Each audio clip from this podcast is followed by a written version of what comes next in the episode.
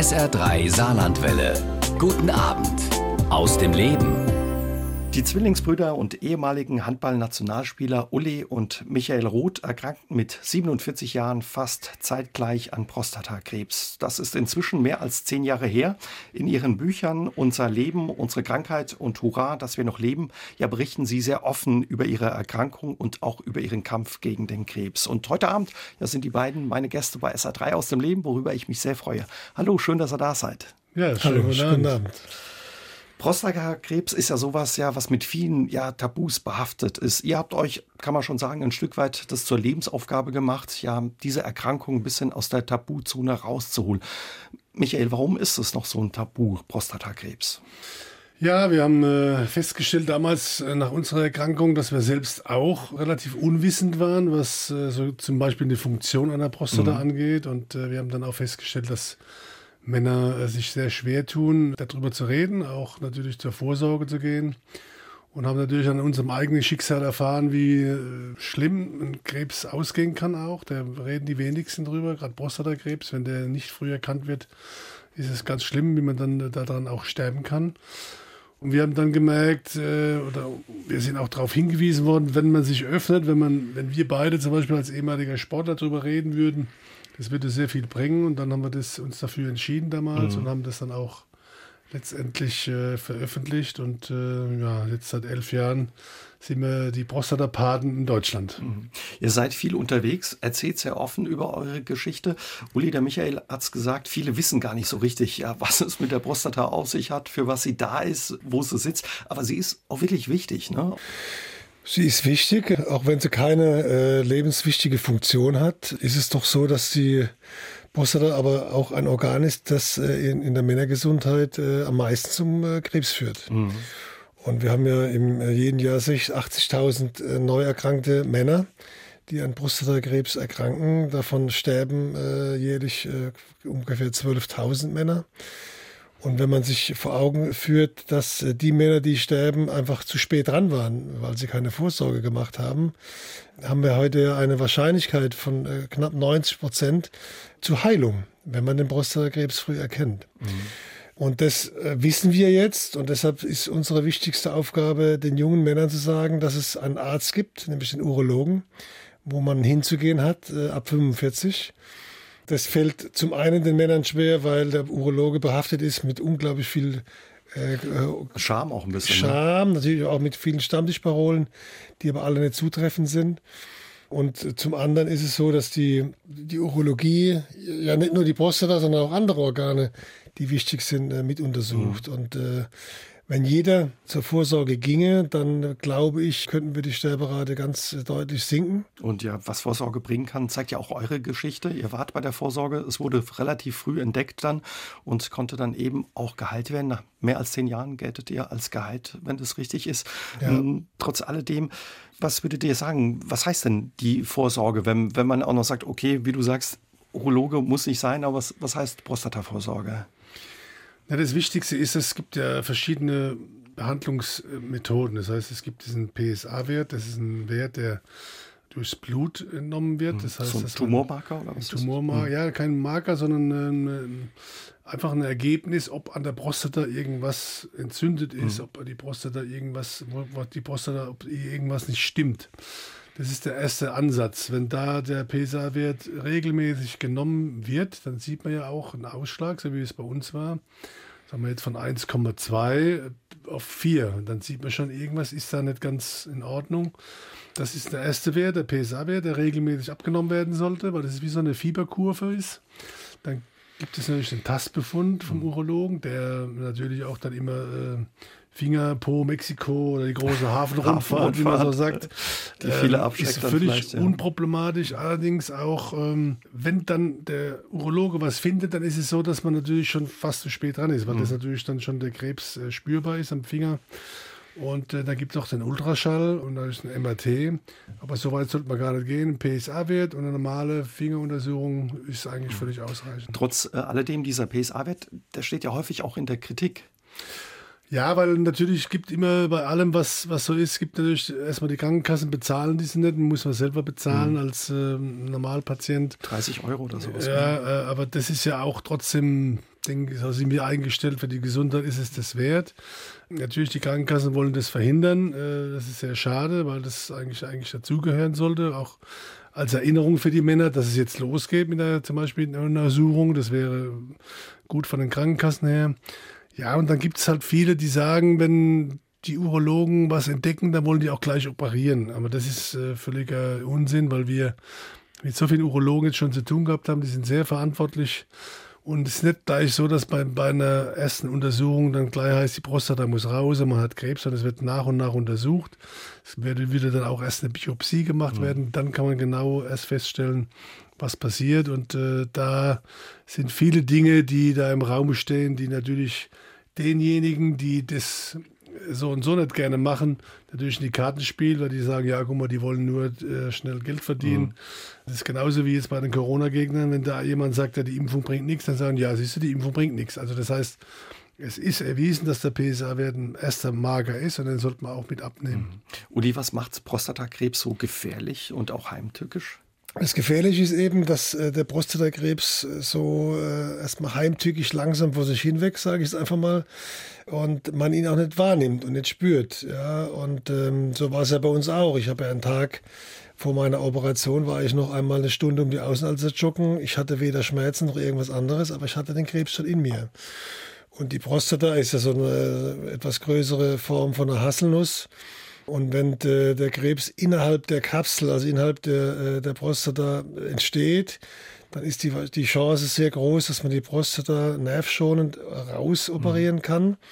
Und nervschonend heißt, sind ja tausende kleine Nerven um die Prostata herum, die auch für die, für die Gliedsteife verantwortlich sind, also für die Erektion. Und wenn man das äh, nervschonend operieren kann, dann ist zumal das, das Thema äh, Erektion und, und äh, ähm, Potenzprobleme danach. Potenz mhm. äh, nicht so groß. Und wenn man es auch nicht so weit ausholen muss, bleibt der Schließmuskel halten. Das ist wiederum wichtig für die Kontinenz. Also deshalb ist es so wichtig, dass man früh den Krebs, wenn man ihn hat, erkennt der Krebs in der Kapsel noch drin ist, weil wenn er aus der Kapsel austritt, aus der Prostata, dann streut er natürlich auch sehr gerne und verbreitet sich schneller, wie, wie man das lieb hat. Und dass der untere Bereich auch bei den Männern sensibler ist, wo auch schnell äh, Lymphen und, und äh, andere Organe äh, stattfinden, äh, sollte man das dringend verhindern.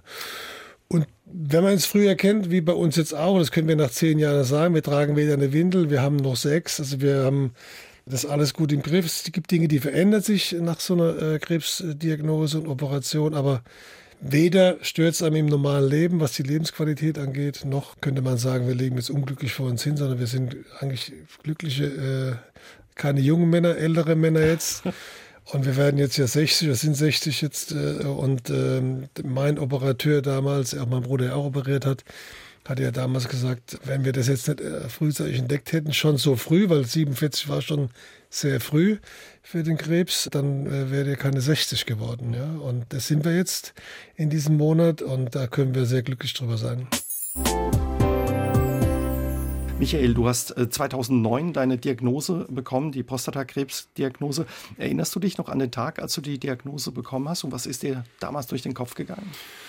Ja, so ein Tag, äh, das wissen alle ähm, Zuhörer, die mal mit der Diagnose Krebs in Verbindung gekommen sind, den wird man nie vergessen, weil der natürlich äh, einprägend ist und auch im Kopf verankert ist, weil man natürlich erstmal mit äh, Sachen konfrontiert wird in dem Moment, die ja unmittelbar sagen, mit Tod zu tun haben, mit Chemotherapie, mit Einschränkungen, mit äh, mit so Dingen, die man natürlich am liebsten nicht hat. Und ähm, deswegen ist man erstmal in so einem Tunnel, wo man erstmal nichts hört. Und dann äh, reagieren natürlich Menschen, wie sie sind alle verschieden. Manche fallen in ein Loch, manche fangen direkt an äh, zu kämpfen. Wir waren zum Beispiel sehr rational nach dem ersten Schock und äh, was natürlich auch emotional ist, wenn man dann seinen Kindern oder seinen Eltern das erzählen mhm. muss, dass man äh, Krebs hat. Konntest du das gleich auch teilen und erzählen? Ja, das muss man auch direkt teilen. Also in meinem Fall war es natürlich dann auch schon klar, dass eine Biopsie stattgefunden hat. Das heißt, das Ergebnis, auf das wartet man ja dann erstmal ein paar Tage. Und das sind ganz schlimme Tage, weil natürlich man schon mit rechnet, dass was sein könnte, mhm. aber dann, wenn das endgültige Ergebnis kommt, ist es natürlich eine lange Zeit, die da vergeht. Und deswegen ja, waren wir beide dann erstmal im Schock und haben dann aber sofort, wie so Sportler sind, auch umgeschaltet und haben gesagt, der Krebs muss aus dem Körper raus. Also ein Kampfgeist entwickelt. Ja, so eine Art Kampfgeist kann man schon sagen und Rationalität und dann auch natürlich versucht, so schnell wie es geht, auch jemanden zu finden, wo wir Vertrauen haben, wo wir das auch gut raus operieren lassen können. Was das Verrückte ja ist, als du erzählt hast dem Arzt, dass du Zwilling bist und Zwillingsbruder hast, hat er gleich gesagt, ui, der sollte besser auch sich untersuchen lassen. Und das Verrückte ist, du bist dann auch zum Arzt gegangen, Uli, und bei dir wurde auch eben die Diagnose gestellt, dass du auch an Prostatakrebs erkrankt bist. Wie war das dann für dich? Weil das, wenn das richtig ist, sowas kommt wirklich sehr selten vor, ja, auch in so einem kurzen Zeitraum aufeinander. Ja, ich hatte in der Zeit zwei Schockerlebnisse. Zum einen, dass mein Bruder getroffen hat, äh, den ich über alles liebe und, ähm, und ich gespürt und gemerkt habe, wie sehr es ihn getroffen hat, mhm. die Diagnose. Äh, und er hat äh, damals knallerfall seinen Traumberuf Handball-Bundesliga-Trainer aufgegeben beim TV Großwaldstadt. Da wusste ich auch, dass das jetzt nicht irgendwie ein Husten ist oder eine Grippe. Da, das ist, ich, weil man selbst im Schock ist, war mir klar, wie sehr es ihn jetzt äh, trifft und wie sehr man sich jetzt um sich selbst kümmern muss und nicht äh, um andere. Mhm. Und ähm, er hatte ja damals auch in der Öffentlichkeit zuerst ähm, äh, eine, eine Harnleiterentzündung oder irgendwas. Ja, gab es so eine Pressemitteilung, glaube ich, ne? vom Club damals. Pressemitteilung, ja. weil wir auch nicht erst davon überzeugt waren oder überhaupt gar nicht auf die Gedanken kamen, die Sache zu veröffentlichen. Äh, deshalb taten wir uns am Anfang eigentlich auch schwer mit der Diagnose, mit der Veröffentlichung mit Prostatakrebs. Und die Tatsache, dass ich es bekommen würde, war mir in dem Moment sofort klar weil wir alle Krankheiten äh, von Kindheit äh, gleichermaßen bekommen haben. Äh, dass es dann so schnell ging, das hat mich dann auch mhm. Äh, überrascht und schockiert. Ähm, und was noch schockierender war, war eigentlich die Tatsache, dass meine Vorsorgetermine, die wir ja vorher schon gemacht hatten beim Urologen, deshalb waren wir auch so früh dran, dass ich äh, äh da einen PSA-Wert hatte, der noch im absoluten Normbereich war, wie die zwei, drei Jahre zuvor auch aber dann eben innerhalb der drei Monate nach der Untersuchung dann auf drei Prozent höher ge gestiegen ist. Und dann war klar, da muss man jetzt gucken, das habe ich dann auch gemacht mhm. Äh, und bin auch biopsiert worden mit dann auch der Diagnose eines Prostatakarzinoms. Was auch verrückt ist, ihr wart damals noch jung, 47 Jahre. Ist es normal, dass man ja in dem Alter schon an Prostatakrebs erkranken kann? Oder ist, man denkt, das ist eher was, was ältere Männer trifft? Also man sollte auf jeden Fall, wenn es eine Vorerkrankung in der Familie gibt, entweder der Papa oder Opa, äh, der schon daran erkrankt ist, früher dran sein als Mann. Das kann man schon ab 40 mal gucken lassen. Äh, und wenn dann alles okay ist, kann man wieder fünf Jahre später gehen. Aber äh, es ist nahezu erwiesen schon wissenschaftlich, dass es eine Genübertragbarkeit mhm. gibt bei Prostatakrebs. bei uns beiden natürlich das prädestinierte Beispiel. Unser Papa hat auch mit 72 Prostatakrebs diagnostiziert bekommen. Äh, und dann äh, waren wir natürlich auch nochmal aufgeschreckt und sind dann noch intensiver zur Vorsorge. Und dann hat, äh, wie gesagt, der Professor, der uns dann operiert hat, auch direkt gesagt, ja, ihr Zwillingsbruder muss sofort untersucht werden, weil es sehr wahrscheinlich ist, dass er das auch haben wird. Und mit 47 ist früh, aber man sieht auch, dass es dann passieren kann.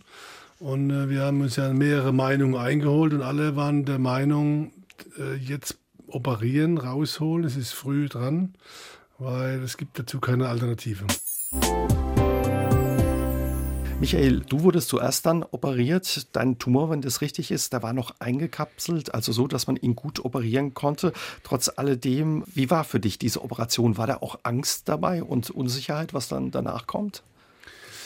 Naja, als Sportler hast du ja, sagen wir mal, so die grundsätzlichen Ängste, was Operationen angeht, schon hinter dir, weil bis zu dem Zeitpunkt lag man schon ein paar Mal mhm. äh, auf dem Tisch. Allerdings nur, wenn halt was kaputt war, wie Kreuzband oder Achillessehnenrisse. Aber man hatte, sagen wir mal, den grundsätzlichen Ablauf im Krankenhaus schon in sich, haben viele andere äh, weniger. Aber natürlich war die Angst da, äh, was passiert, weil man mit zwei Schlagwörtern konfrontiert wird, In Impotenz und Inkontinenz, was passieren kann, weil man letztendlich ja auch erst bei der Operation, während der Operation ein Querschnitt der Prostata gemacht wird, der in der Pathologie untersucht wird und dann entschieden wird, kann man nervenschonend operieren oder muss mehr weggemacht werden. Wenn mehr weggemacht werden muss, dann ist natürlich beides, Inkontinenz und Impotenz in Gefahr. Und das weiß man erst, wenn man auf, aufwacht. Deswegen war es natürlich schon eine große Anspannung. Klar. War auch eine schwierige und lange Operation. Das heißt, man ist doch ganz schön äh, geschlaucht danach. Äh, man geht, wie Uli schon gesagt hat, als gesunder Mann ins Krankenhaus und geht dann irgendwie als Kranker erstmal raus oder Erschöpfter. Und danach muss man sich auch intensiv ausruhen und äh, dem Körper wieder die Chance geben, sich zu erholen. Und das haben wir gemacht. Und Aber Angst ist ja dabei, keine ja, Frage. Klar. Das glaube ich. Olivier, war das bei dir? Du bist ja kurz darauf operiert worden. Ihr habt im Endeffekt ja dasselbe erlebt und habt auch eine enge Verbindung, das habt ihr schon gesagt, als Zwillingsbrüder. Hat das dann auch geholfen, ja, mit, mit dieser Situation umzugehen euch? Gleicher Operateur, gleiches Krankenhaus, gleiches Zimmer gleiche Krankenschwestern. Also die haben äh, gedacht, die sehen zweimal in kurzer Zeit äh, den gleichen Typ. Wir haben uns natürlich, wie vorher schon gesagt, sehr gut vorbereitet. Mhm. Und das äh, erzählen wir auch heute den Männern, die vor der OP stehen, dass man sich die Sicherheit und die Gewissheit eines guten Operateurs, eines erfahrenen Operateurs braucht. Das, der sitzt nicht immer im Kreiskrankenhaus, äh, der äh, zweimal im Monat eine Prostata-Operation Also man muss das regelmäßig machen, man weil muss, es eben auch so eine schwierige OP ist. Arbeit. Ja. Wir waren ja bei einer Operation schon dabei, als Gäste auch, vor anderthalb Jahren. Es ist natürlich eine sehr diffizile Arbeit, die äh, Prostata zu entnehmen, weil äh, ja auch die, die Harnröhre da durchgeht. Das muss man alles, alles äh, können. Das ist eine sehr äh, spezifische Operation, die dauert auch relativ lang. Von daher ist das Wichtigste, sich gut vorzubereiten, den richtigen Operateur mhm. seines Vertrauens auszuerwählen. Wie finde ich den? Ja, den findet man, wie gesagt, nicht da, wo äh, alle, alle äh, Monat einmal eine Prostata entnommen wird. Das sollte man schon in, in, in große äh, Universitätskliniken gehen oder auch in, in größere Krankenhäuser. Äh, und das kann man im Netz auch erforschen. Mhm. Äh, äh, es gibt auch mittlerweile spezielle Kliniken für Prostataentnahme. Das kann man schon machen, das haben wir auch gemacht und dann ähm, ist es das Allerwichtigste, gut vorbereitet in diese Operation zu gehen. Man kann vorher schon einiges dafür tun, äh, das Gewicht zu reduzieren, Schließmuskel schon vorher gut zu trainieren, so dass man danach eben schneller wieder auf die Beine kommt. Mhm. Und das Allerwichtigste ist dann trotzdem danach, sich die Ruhe zu gönnen. Und äh, jedem Mann, den wir äh, beraten, zu sagen, du bist jetzt in dem Moment das Allerwichtigste, weil die Männer haben so manchmal so die, dieses, diesen Anflug, Indianer ich bin unersetzbar ja, okay. und wenn ich jetzt nicht direkt drei Tage nach der OP wieder ins Büro renne oder daheim die Reifen wechsle vom Auto, dann bin ich keiner mehr. Nee. Alles ruhig angehen, es ist eine sehr wichtige äh, mhm. Operation und da raten wir auch den Männern danach Reha zu machen oder eben Urlaub äh, mit, mit, mit seiner Frau oder mit den Liebsten drumherum. Für euch war das sicherlich noch eine ganz besondere Situation, weil ihr ja so zeitnah voneinander operiert wurdet. Meine Brüder sind auch Zwillinge, daher weiß ich, wie eng ja so eine Beziehung von Zwillingsbrüdern sein kann. Wie war das für euch? Hat man sich dann auch Sorgen um ja den Zwillingsbruder gemacht? Geht's gut? Also geht's nicht nur bei mir gut, sondern geht's auch bei ihm gut? Und wie geht's aus?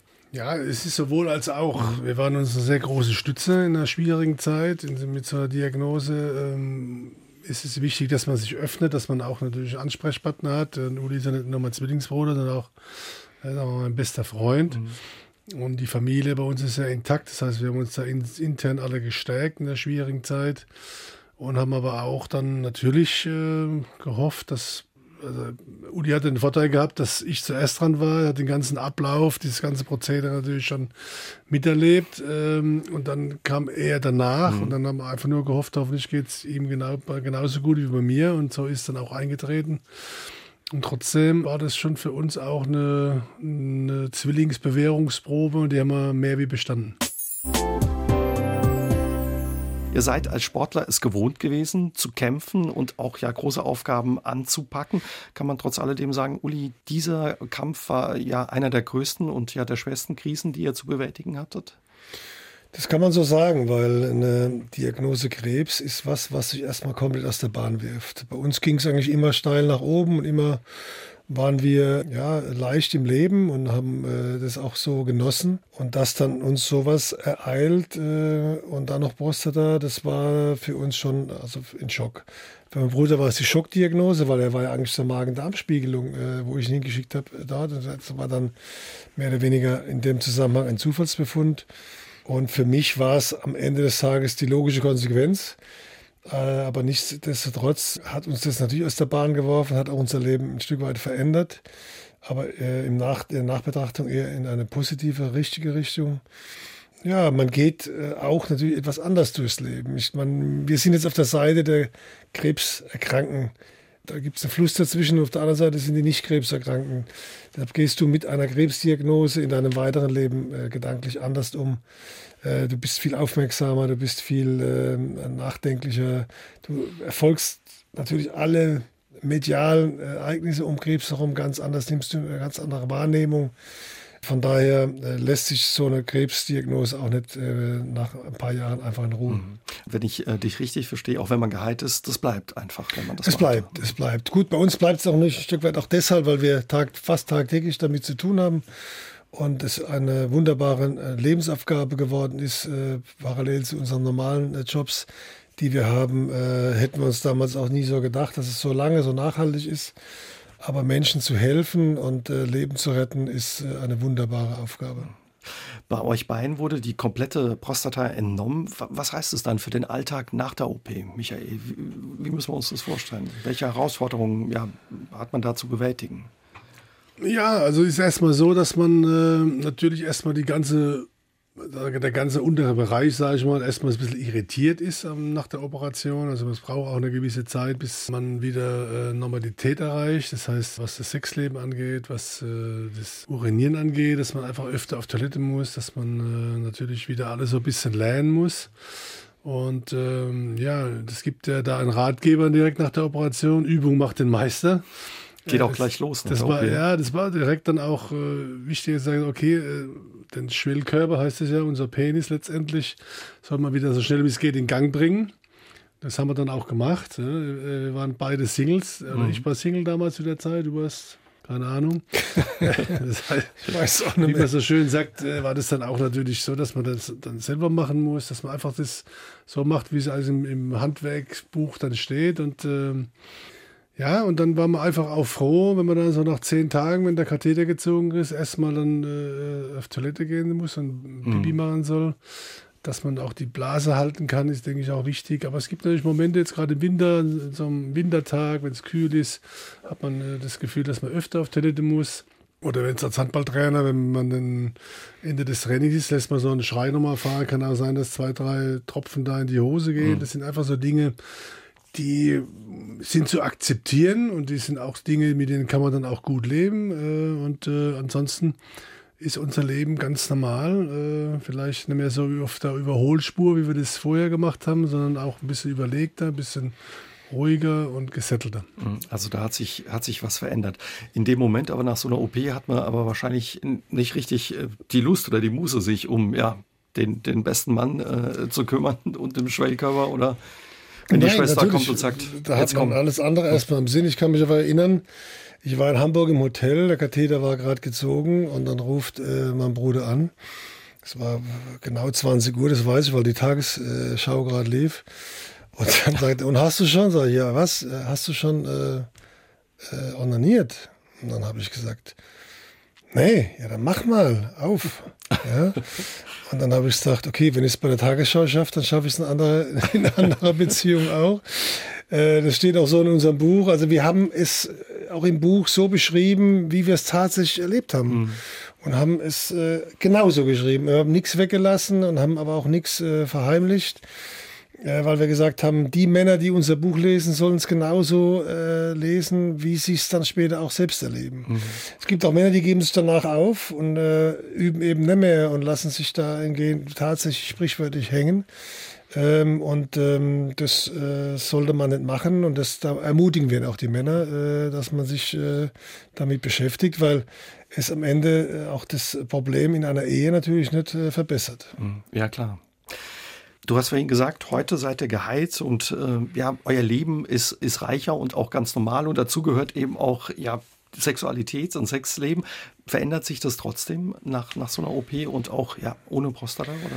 Es verändert sich, weil ähm, ja, es schon sehr lange braucht, das verheimlichen wir auch nicht, bis sich das alles wieder eingespielt hat, bis man auch die Selbstsicherheit hat. Aber da sagen wir heute auch den Männern, wenn es mal klemmt am Wochenende, dann kann man auch mal nachhelfen mit, mit, äh, mit äh, Viagra oder mit, mit anderen Sachen, die es da gibt.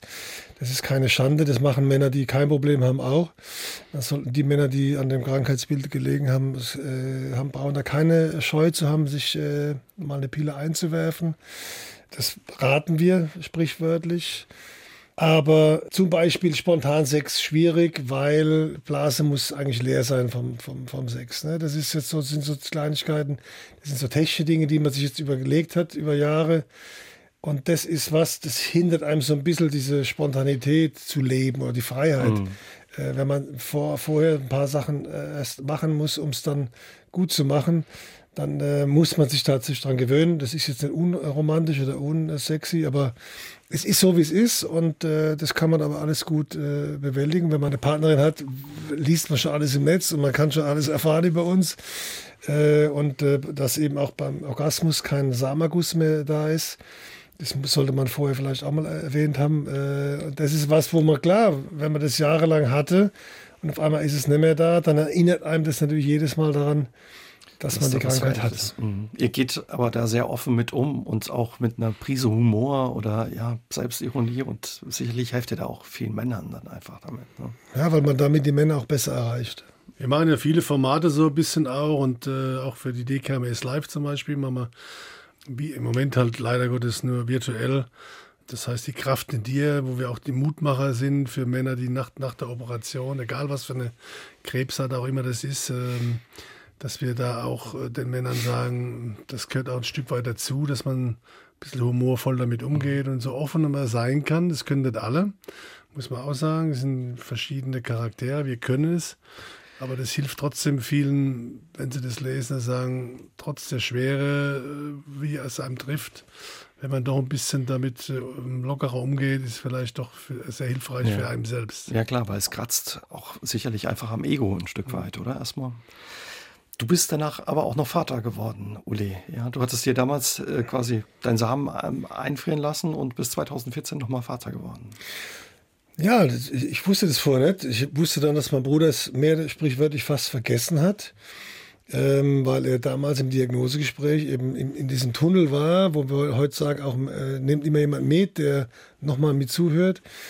Das wusste ich dann und äh, habe dann auf dem letzten, auch im letzten Drücker sprichwörtlich dann meinen letzten Samen einfrieren lassen, weil ich damals nicht wusste, wie geht mein Leben weiter. Mhm. Und äh, wenn man eine jüngere Frau kennt, die nochmal einen Kinderwunsch hat, dann kann man den zumindest über den Weg erfüllen. Das haben wir dann auch geschafft.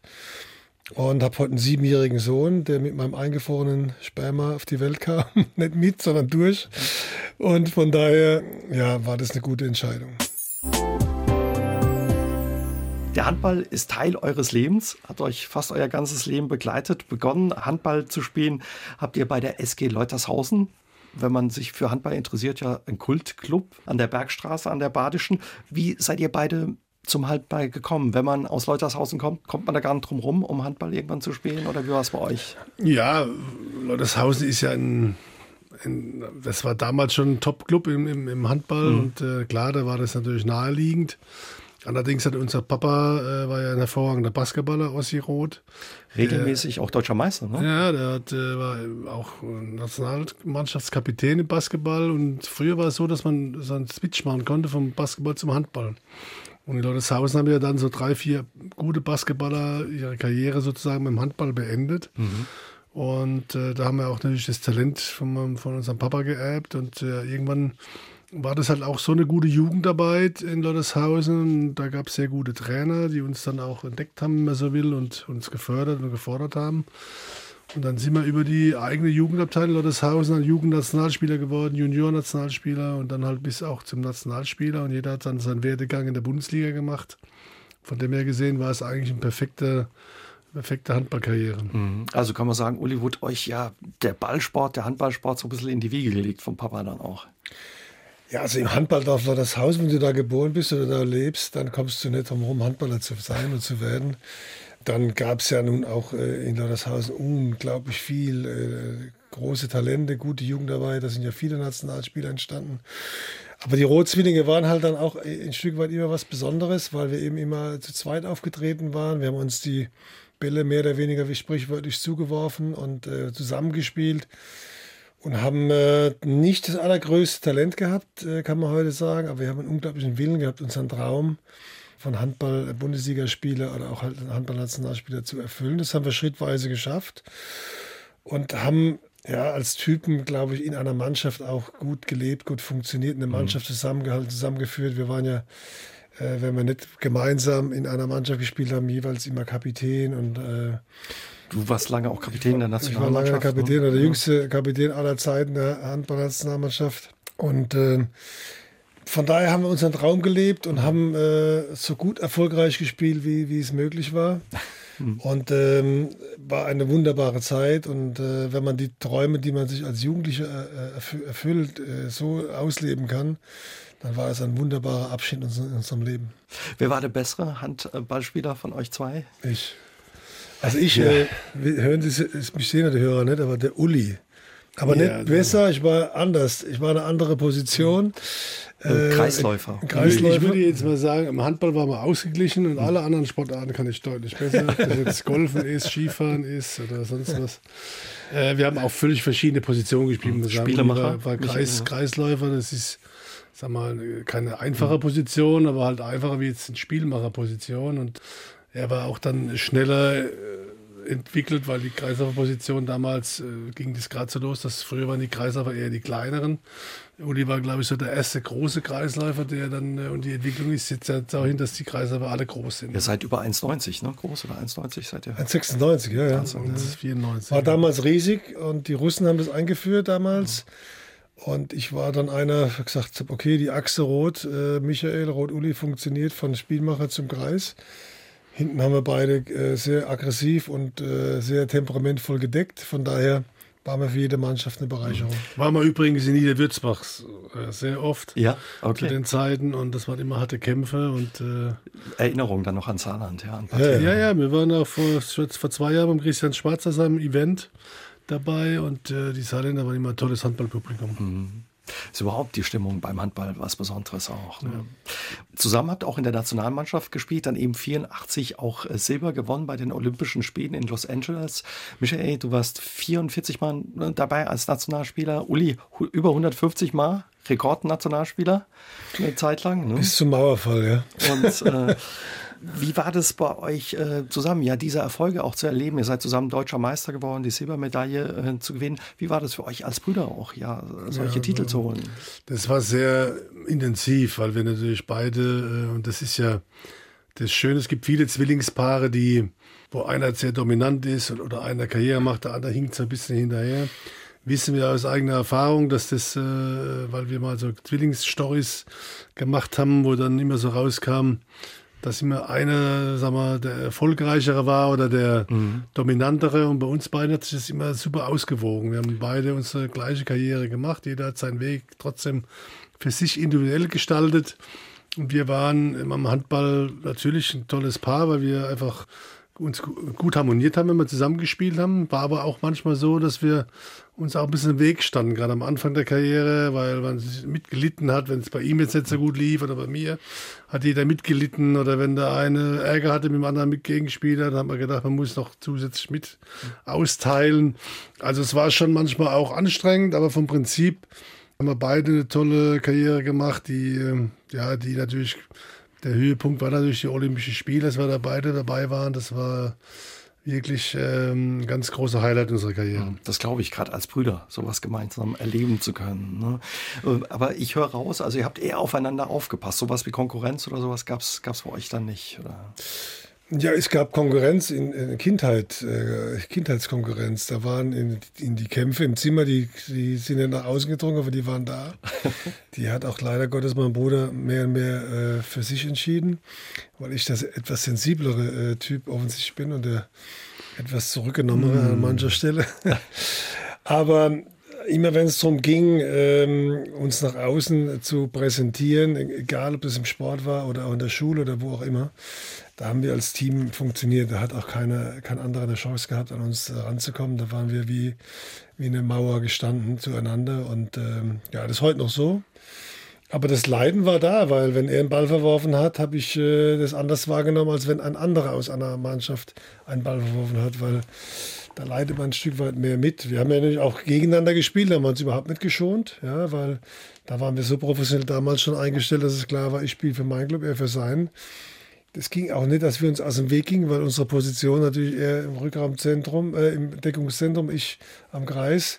Da sind wir auch zweimal, aneinander, dreimal aneinander geraten. Ähm, da war es wie früher im Zimmer.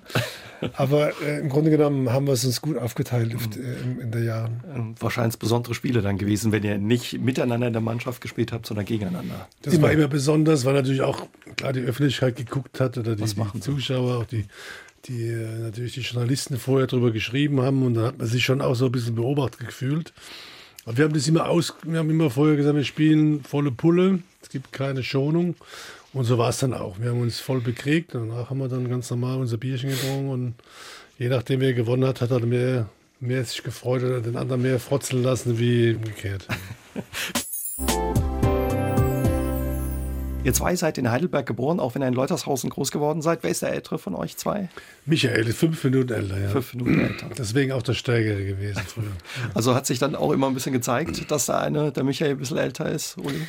Ja, es hat äh, nicht nur durch die fünf Minuten gezeigt, sondern auch, dass er immer ein bisschen dicker war wie ich und äh, etwas kleiner. Das heißt, da war in der Nahkampfzone war er etwas besser wie ich. Ja, das heißt nicht dicker, das heißt kräftiger. Kräftiger, ja. Wie gesagt, meine Brüder sind auch Zwillinge und ich fand, ich habe die immer beneidet, weil so wie ihr sagt, ne, man hat immer seinen besten Freund dabei und ich finde es schön, wenn man äh, Zwilling sein darf. Wie habt ihr das erlebt, wenn man ja als Zwilling groß werden kann, einen Zwillingsbruder hat? Naja, Zwillinge ist ja insofern schon, wenn du also ein, wir sind ja eineiige Zwillinge, das ist ja nochmal was anderes mhm. äh, wie zweieiige, aber wir sind natürlich äh, wir, beginnend äh, durch meinen Papa bis zu neun Monate zusammen im engsten Raum, im Bauch von deiner Mama. Und dann musst du dich ja da auch schon mal so zurechtmubbeln, ne, sag ich mal, äh, auf engstem Raum. Und da kommt natürlich, denke ich, schon vor der Geburt schon so eine, ähm, ja, eine, so eine Situation, wo man einfach sehr eng zusammen mhm. ist. Ich glaube, das gibt schon da eine große Verbundenheit. Und dann ist es so, dass man ja als Zwilling natürlich auch allerdings auch keine einzelne Person ist, sondern wir, wir wurden immer als Zwillinge äh, auch wahrgenommen. Die Roths, egal wenn jetzt einer irgendwo Scheiße gebaut hat in der Schule, dann hieß er der Uli war, sondern mhm. es waren die Roths erstmal. Und das war auch so, dass auf dem Spielfeld, dass dann oft, äh, ja, dass die Roths immer auch natürlich so gesehen worden sind. Bei den Schiedsrichtern, bei den Zuschauern haben wir natürlich auch mehr polarisiert, wenn du immer zu zwei bist und siehst gleich aus. Und dann, oder bis 15 hatten wir zum Beispiel die gleichen Klamotten immer an, weil natürlich klar war, dem, dem einen das passt, dann passt dem anderen auch. Wenn wir Glück hatten, wurde noch eine andere Farbe genommen. Wie, wie war das für euch? War das okay oder? Ja, also Zwilling sein in der Kindheit ist natürlich was Besonderes und auch schön, äh, ist aber auch in der Nachbetrachtung auch sehr anstrengend, weil die Identität äh, deiner eigenen Persönlichkeit verloren geht. Also du äh, verstehst zum Beispiel nicht, warum die Menschen dich nicht erkennen als Uli oder als Michael. Ja. Ihr seid ja heute noch sehr ähnlich, früher wahrscheinlich noch viel ja, ähnlicher. Wir waren früher ganz ähnlich, dass ich heute auch Kinderfotos selbst die Mutter fragen muss, wer ich von beiden bin. Aber tatsächlich ist es so, wenn die, was du nicht verstehst, dass dich jeder fragt, wie heißt du? Ja, also das macht dich irgendwann wahnsinnig. Dann entwickelt man auch schon, wenn man merkt, man ist immer nur eins, obwohl das man ja zwei ist seine eigenen Freizeitaktivitäten haben wir dann auch ganz klar getrennt. Man hat uns in der Schule getrennt erstmal, in die Parallelklassen, weil wir zusammen zu verwechselbar waren, dass wir natürlich auch jeder, wir waren sehr dominant, jeder wollte Klassensprecher sein. Es ging natürlich in einer Klasse nicht, also musste man die Klassen wechseln. Äh, das war für die Lehrer einfacher, das war für uns einfacher, aber wir haben komplett unterschiedliche, außer Handball, komplett unterschiedliche äh, Hobbys gehabt, weil man sich regelrecht in, in die eigene Identität geflüchtet hat, in, ein, in, einen, in einen Verein oder in eine Institution, wo du sagst, da bin nur ich mhm. und da ist der andere nicht. Äh, und das ist manchmal anstrengend gewesen, aber ansonsten ist Zwillingsdasein was Besonderes und das bleibt es auch bis heute. Mhm. Ihr seid auch heute noch eng verbunden, also hört ja, regelmäßig. Sehr, sehr eng und äh, gibt keinen Tag, wo wir nicht ein, zwei, dreimal telefonieren und äh, wenn wir verbringen zusammen Urlaube oder werden auch unseren Lebensabend irgendwann, das, das wird ja bald irgendwann so sein, denke ich auch dann auf Mallorca verbringen. Das haben wir so geplant. Wir haben jetzt auch zwei nebeneinander liegenden Apartments, wo wir dann äh, wirklich dann unserem jetzigen Leidenschaft Golfen nachkommen wollen, wollen einfach gucken, dass wir auch hinten raus äh, viel Zeit miteinander verbringen mhm. können. Habt ihr noch andere Geschwister? Wir haben noch zwei Schwestern, äh, die jeweils ein und zwei Jahre älter sind. Also auch eng beieinander. Ganz eng beisammen alles. Da haben sie echt Gas gegeben damals, die Eltern. Und äh, für mich heute unvorstellbar, wie die uns vier in drei Jahren vier Kinder äh, großgezogen haben, wie das damals funktioniert hat. Bei ganz anderen, viel einfacheren Möglichkeiten, wie die es damals gab. Mhm. Also unser Das sagt unsere Mutter heute noch, der, der Kochtopfkessel für die Windeln, die damals gewaschen wurden, nicht wie heute Muss man doch durch abkochen. Pampers, sondern die musste man abkochen. Der war rund um die Uhr am Kochen, der Topf. Das glaube ich. Aber da ist auch eine enge Beziehung, wenn ihr so nah beieinander seid mit euren Schwestern. Sehr, wir haben eine ganz enge Familienzusammengehörigkeit äh, bis heute.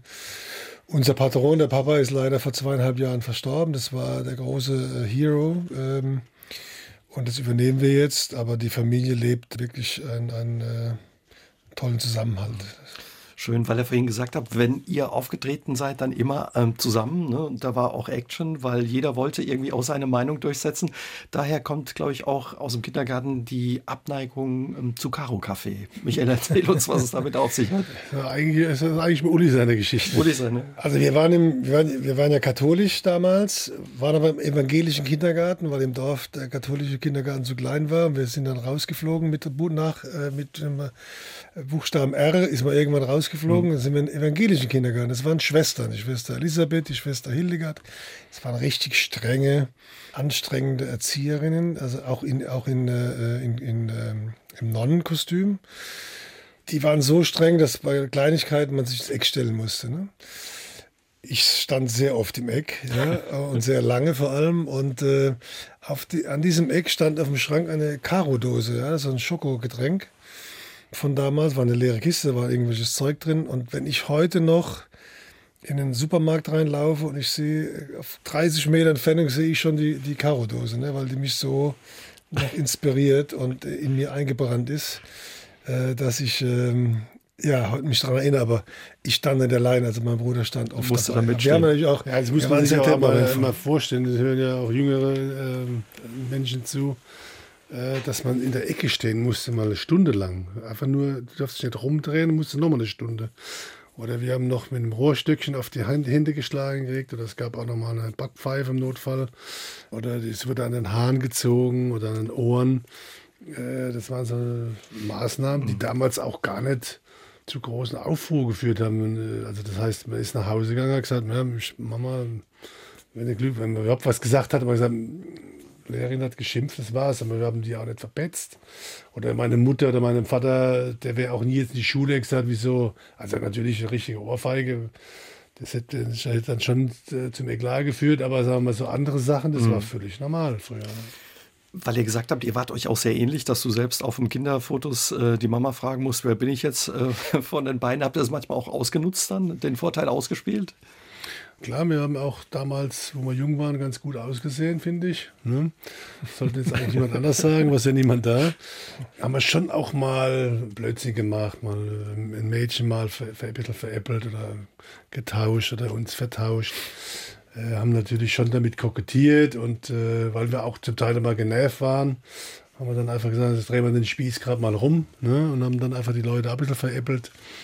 Und äh, wo Uli dann bei Radio Regenbogen war, war eine große Veranstaltung und ich war dann auch als Gast da, dann kamen Hostessen oder wer auch immer und ja, Uli, wie soll ich denn das und das machen? Wenn ich jetzt erklärt hätte, dass ich der Uli bin, hätte es viel zu lange gedauert. Dann habe ich einfach gesagt, mach, mach das so und so. Und dann, äh, weil ich auch wusste, was man zu machen ist, dann haben die einfach das gar nicht gemerkt. Also das war dann wirklich zum Teil auch witzig. Aber zum Teil wirklich auch dann anstrengend, wenn man irgendwo hinkommt, da bist du jetzt der Uli, da bist du der Michael, der Michel, der Uli und manchmal haben wir das auch gar nicht mehr korrigiert, sondern bin ich auch als Uli durchgegangen und, und er als Michael. Bis heute. Auch. Dem Handball seid ihr immer treu geblieben, auch im späteren Leben. Aber Uli, bei dir ja, ging der Weg auch noch ein bisschen in eine andere Richtung. Du hast auch ja 20 Jahre die Popband äh, Pur als Manager begleitet, ab 97. Wie kam es vom Handballspieler zum äh, Manager von Pur? Also mir war immer klar, ich möchte mein Leben nochmal in eine andere Richtung bringen. Ich habe das Handball wie auch als Zeitabschnitt meines Lebens gesehen. Es war natürlich für mich immer eine Rückversicherung, wenn was nicht geklappt hätte, dass ich da auch hingehen, zurückgehen kann. Aber ähm, ich habe versucht, einen anderen Weg einzuschlagen. Ich habe ja parallel zu meiner Handballkarriere sehr viel mit Medien zu tun gehabt. War ja auch beim Radio und habe mir da meine Erfahrungen praktisch gesammelt. Damals war der äh, Privatradio äh, g- gerade in den Startlöchern und habe mich damit hinein und hochgearbeitet und äh, habe dann durch die Arbeit beim Radio die Gruppe Pur kennengelernt. 96, da waren sie eigentlich schon auf dem Höhepunkt mit Abenteuerland und äh, wie es halt so ist, an der Hotelbar nachts äh, mit den Jungs gequatscht und äh, die hatten nie einen Manager. Und dann äh, hat sich das so rauskristallisiert, ja, du bist ein guter Typ, du kennst dich aus, wir sind uns sympathisch, äh, vielleicht probieren wir das mal. Dann habe ich dann 96 bei der Open Air Tour mitgeholfen und habe verschiedene Dinge wie Pressearbeit und ein bisschen Sponsoring und organisatorische Dinge übernommen, parallel zu meinem eigentlichen Job. Das wurde mir damals erlaubt. Und da hat es so gut geklappt, wir haben uns gut kennengelernt und äh, schätzen gelernt und dann kam dann 97 das Angebot im Februar den offiziellen Management-Job anzunehmen. Das habe ich dann auch gemacht, ohne lang zu überlegen. Und das war 20 Jahre ein wunderbarer Job, der mir wahnsinnig viel Spaß gemacht mhm. hat, die Band zu betreuen, sie auf Tournee zu führen, äh, ihn, mit ihnen Promo zu machen der neuen Alben und äh, sie eben weiterzuentwickeln. Ja, das braucht den Moment äh, zwischen dem Sportler und den, äh, dem Künstler zu verstehen, dass es da unterschiedliche Denkweisen gibt. Aber da haben wir uns, denke ich, sehr gut zusammengerauft und hervorragende Zeit gehabt und vor allem sehr erfolgreich. Mhm.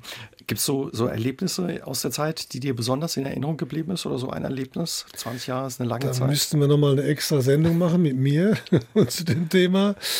Aber natürlich ist der Erfolg dieser Band das was Einzigartiges. Äh, in den Medien und in der Öffentlichkeit eher manchmal, man mag sie, man mag sie nicht oder man mag sie gar nicht, man hasst sie äh, und trotzdem den Erfolg live, gerade mit die Menschen zu erleben, die, denen man ein wunderbares Konzerterlebnis äh, präsentiert hat und zu erleben, wie die Menschen mitsingen und einfach durch die Musik getragen zweieinhalb schöne Stunden haben hat sich die Band auch nie geschont, eben die Konzerte ausschweifend mhm. äh, zu, zu präsentieren, sich auch zu verausgaben. Das haben sich äh, Fans geschätzt.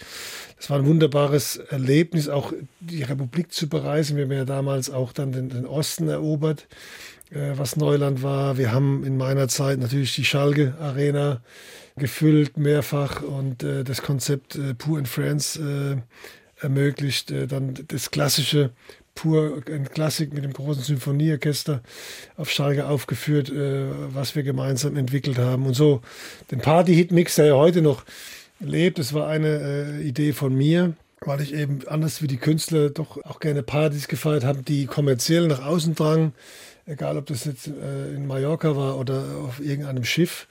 Und mir klar war, dass äh, die Musik und der Party-Hit-Mix der Erfolg sein kann, dass die Band länger bei den jungen Leuten eben äh, existiert. Und das ist gelungen. Von darauf bin ich stolz, aber ich bin auch dankbar für diese äh, schöne Zeit. Das glaube ich. Das klingt auch nach einer guten Zeit. Warst du ab und zu dabei, Michael? Ja, ja ich war so oft wie es geht dabei und äh, habe auch viele Pur-Konzerte erlebt. Und das war immer, also jedes Live-Pur-Konzert war immer ein Erlebnis. Mhm. Und äh, auch selbst wenn man jetzt die Musik äh, jetzt nicht unbedingt als Favoritenmusik sieht, trotzdem war das so, dass die Band immer alles abgeliefert hat äh, für die Fans. Das hat man auch gespürt. Das waren über fast manchmal drei Stunden Konzerte und, äh, und haben natürlich auch viele Ohrwürmer, die, wo wir alle mitgesungen haben. Es war immer ein Erlebnis, da dabei zu sein. Mhm. Warum hast du dann trotzdem nach 20 Jahren gesagt, jetzt reicht's, ähm, wir gehen getrennte Wege? Also zum einen ist es Bandmanagement ist ein sehr anstrengender Job, weil es eigentlich ein 24-Stunden-Job ist, der einen da begleitet. Zum einen, zum anderen äh, ist das Verhältnis von mir und Hartmut äh, Engler war ganz dicke und mit, mit einer großen Freundschaft verbunden. Das hat sich dann im Laufe der Zeit etwas anders entwickelt. Die Gedankengänge waren auch etwas anders, äh, ähm, was, was verschiedene Themen anging. Und dann äh, haben wir uns, äh, sage ich mal, in Anführungszeichen relativ vernünftig mhm dazu entschieden, getrennte Wege zu gehen. Man kann das vielleicht ein bisschen damit vergleichen, dass auch Bandmanagement eine sehr emotionale Verbindung sein muss, wenn es funktioniert. Und wenn die Emotionalität gestört ist, das ist wie in einer Ehe, wie in einer Beziehung, dann sollte man getrennte Wege gehen. Aber die Zeit war reif, äh, sowohl für mich wie auch, glaube ich, für Hartmut das jetzt anders zu machen und äh, von daher war das auch okay. Mhm. Michael, du hast viel als Trainer gearbeitet, hast unter anderem die SG Kronauer Östringen, dann ja die heutigen Rhein-Neckar-Löwen in die Bundesliga geführt, aber auch in Sydney als Trainer gearbeitet und in Berlin auf ganz unterschiedlichen Stellen, eine Zeit lang auch als ja, Nationaltrainer, eine kurze Zeit in Bahrain. Was hat dich gereizt ja an dem Job, quasi vom Feld auf die Trainerbank zu wechseln? Es war eigentlich gar nicht so geplant. Ich hatte auch schon eine Veranstaltungsagentur aufgemacht, mhm. wo wir auch äh, mit, mit Uli da in Verbindung standen. Und dann war ich damals noch in Östringen, äh, Spieler nochmal äh, eineinhalb Jahre und dann bin ich irgendwie da, weil der Trainer entlassen wurde, ist da Ende der Saison reingeschmissen worden und dann hatten wir die Spiele gewonnen. Und dann hat irgendwann einer gesagt, Mensch, das ist aber ein guter Trainer, den wollen wir gerne behalten. Und dann bin ich einfach in Östringen geblieben. Hab dann da als Halbprofi letztendlich da. Ähm, Spielertrainer, sowas. Ja, ja, ja, am Anfang war es noch so halber Spielertrainer und dann war es nur noch Trainer aber auch mit Spielern, die alle, fast alle gearbeitet haben. Und dann haben wir da relativ gute Erfolge gehabt. Und dann kam irgendwann die Situation, dass wir gesagt haben, nebendran ist Kronau, die ein gutes Handball, auch gute Spieler hatten damals. Dann kam man irgendwie auf die Idee, das zusammenzuwürfeln. Das war nicht ganz einfach, weil beide Vereine eigentlich nicht unbedingt die großen Freunde waren, sage ich mal in Anführungszeichen. Aber die Vernunft hat dann gesiegt und dann hat man das zusammengeworfen und dann ist letztendlich dann sind die, äh, die Gröstis damals, die, äh, die, äh, ja, dann die Rheiniger Löwen entstanden dadurch und äh, das war auch mitten ein Teil von meiner Arbeit, weil ich da auch sehr viel Managementarbeit mhm. mitgemacht habe und äh, was jetzt daraus geworden ist, letztendlich sieht man ja sehr erfolgreich und unheimlich ähm, erfolgreicher Verein, ja. ja. Und wahrscheinlich auch einfach ein wahnsinniges Erlebnis, ja, dann eben in die Bundesliga aufzusteigen mit so einem Verein. Wobei ich glaube, danach der Druck auch groß war, ja, auf deinen Schultern, der da lastet. Ja, wir sind mit relativ damals noch bescheidenen Mitteln aufgestiegen. Ist ja heute auch anders. Äh, das heißt, es war wirklich ein Kampf da, an, an das Finanzielle zu kommen. Wir sind eigentlich mit Spielern aufgestiegen, die alle aus der Region waren oder die, die die äh, fünf Spieler aus Kronau waren oder Umgebung. Meine Spieler aus Östring waren auch alle schon äh, in, der Umgebung zu Hause und dann musste man natürlich auffrischen und dann kam man auf das Konzept Arena Mannheim. Ja, aber das ist dann, so wie wir es geplant gehabt haben, ist es dann auch letztendlich umgesetzt worden. Ich bin dann zwar irgendwann ausgestiegen, bin dann aber in der Trainerkarriere hängen geblieben, bin dann zu meinem damaligen Lieblingsverein TV Großwaldstadt als Trainer nochmal, wo ich ja auch fünf, sechs Jahre als Spieler war. Und war dann da äh, fünf Jahre Trainer und äh, ja, und dann äh, bin ich so abgewandert ins Hessische. Erst nach Wetzlar, dann nach Melsung, wo ich lange war, fast zehn Jahre und ähm, ja, und dann fingen jetzt so langsam an, so ein bisschen die exotischen Dinge. Ja, mhm. mit Sydney, das hat Spaß gemacht. Dann war ich äh, in Bahrain äh, ein paar Wochen und äh, dann nochmal bei den Füchsen in Berlin. Und ja, jetzt gucke ich mal, was passiert. Am 15. Februar werdet ihr 60. Wir haben es vorhin schon drüber gehabt. Was bedeutet euch das, gerade nach dieser Erfahrung auch mit der Krebserkrankung, 60 zu werden, ja, diesen runden Geburtstag zu erleben? Also wenn man am Krebs erkrankt war, feiert man jeden Geburtstag eigentlich äh, aufs Neue. Äh, weil man natürlich auch im Laufe der Jahre jetzt mitgekriegt hat, dass viele den Krebs nicht überleben. Und das macht uns einfach glücklich. Wir hatten, glaube ich, noch nie richtig Sorgen um unser Alter, äh, weil wir immer äh, es so gelebt haben, wie es das Alter gerade hergegeben hat. Also wir freuen uns auf den 60. Wir können leider nicht so groß feiern, wie wir das natürlich gerne gemacht hätten. Aber ähm, jedes Jahr ist ein Geschenk für uns und mhm. deshalb nehmen wir den 60. an. Auch wenn es sau alt klingt. was habt ihr vor, wenn es keine große Party gibt? Michael, habt ihr was geplant? Ja, also ist, wir wollten eigentlich, wir haben immer unseren äh, runden Geburtstag groß gefeiert mit allen Freunden und äh, Familie natürlich. Und äh, ja, die Corona-Zeit lässt es einfach jetzt nicht zu. Mhm. Wir wollen da auch ein bisschen vorbildlich da natürlich vorgehen und äh, haben jetzt unsere Freunde informiert dass wir das im Sommer oder auch äh, im Herbst dann, wenn es einfach das, die Corona-Zeit hergibt, nachholen werden. Das werden wir auch machen. Wir werden einen ganz kleinen Kreis mit der Familie feiern und äh, es gibt dann am 15. Februar auch eine Sendung, wo ich jetzt mitgemacht habe, die Tanzsendung Show Time of My Life, Stars gegen Krebs. Das kommt bei Vox. 20.15 Uhr und das werden wir uns dann zusammen angucken und werden dann lachen, weil da muss ich tanzen und muss mich am Schluss auch ganz Strippen, ne? ausziehen. Ne? Ja, genau. Von dem her gesehen wird der 15. Äh, Februar eigentlich ein witziger Abend, denke okay. ich. Sitzt da zusammen vorm Fernsehen. Auch äh, eben für die Krebsvorsorge und die Aufklärung hast du da mitgemacht bei dieser Show und hast die Hüllen äh, fallen lassen. Ist schwer gefallen vor laufender Naja, es ist schon was Besonderes, aber ich hatte, in dem Fall war der Uli der Erste, hat letztes Jahr mitgemacht, da wusste ich schon, was auf mich zukommt zukommt. Äh, es ist natürlich schon ein besonderer Moment, aber die, allein diese Sendung ähm, vom Millionenpublikum ist Gold wert, weil sie einfach toll produziert mhm. ist. Und der Zweck ist natürlich der Striptease, der sagen soll, traut euch, euch auch auszuziehen, geht zum Arzt. Und dann äh, war es das wert, weil die Sendung an sich natürlich die Botschaft rüberbringt, was wir alle oder was wir beide auch über Jahre jetzt schon ähm, vorleben. Mhm. Und das werdet ihr auch weitermachen in Zukunft? Ja, ja, jedes, jedes Format, das dazu führt, dass man Menschen äh, dazu animiert, Vorsorge zu machen, ist uns recht. Wir haben, da verlassen wir uns aber nicht nur auf den Zufall, sondern wir haben jetzt auch eine eigene Plattform äh, mitgeschaffen, äh, gemeinsam gegen Krebs wo wir innerhalb dieser Plattform äh, werben dafür, gute Informationen äh, von Patientenseite, aber auch von medizinischer Seite an, an Menschen weitergeben. Die werden wir jetzt an den Start kriegen und entwickeln wir jetzt gerade. Und das ist für uns eine wunderbare Sache, weil unsere Erfahrung von Patientenseite ist so wichtig, nicht nur für die Patienten, äh, sondern auch für die Ärzte, weil die Patienten brauchen eine Stimme und eine, eine, eine Gewichtung, weil die Ärzte sind auch so in ihrem eigenen mhm. medizinischen Tunnel, dass sie immer dankbar sind, wenn es eine Rückmeldung gibt äh, von Patienten. Und äh, da werden so viele tolle Dinge gemacht, die das Leben für die Patienten vereinfachen, nämlich gerade in der Diagnostik, was so wichtig ist. Äh, gibt es gute Fortschritte äh, und die begleiten wir, die, mit denen beraten wir uns, weil die Wartezeit äh, nach einer Diagnostik bis zum Ergebnis, die ist grausam, äh, grausam lange vor allem. Und für die Psyche der äh, schon äh, der Menschen, die in Angst und Not sind, weil man weiß, was auf einem zukommt, man heute deutlich verkürzen kann. Das ist nur ein Beispiel dafür. Und das zählt übrigens nicht nur der Prostatakrebs dafür, sondern alle Krebsarten. Und da sind wir sehr glücklich, dass wir diese Plattform jetzt äh, entwickeln äh, und haben werden in Zukunft gemeinsam gegen Krebs. Äh, da stehen wir die Rotzwillinge äh, voll dahinter und auch davor. Und da freuen wir uns, dass wir jetzt unsere eigene Plattform haben, die, um die Menschen zu erreichen. Dann wünschen wir euch dafür viel Erfolg und euch beiden weiterhin alles Gute, vor allen Dingen Gesundheit. Ja, feiert schön am 15. und ja, grüßt man die Bergstraße und die Kurpfalz. Danke. Vielen Dank. Vielen herzlichen Dank. Danke. Schönen Abend. Aus dem Leben. Der SR3 Talk am Dienstagabend ab 20.04 Uhr gibt's auch zum Nachhören auf sr3.de, auf YouTube und in der ARD Audiothek.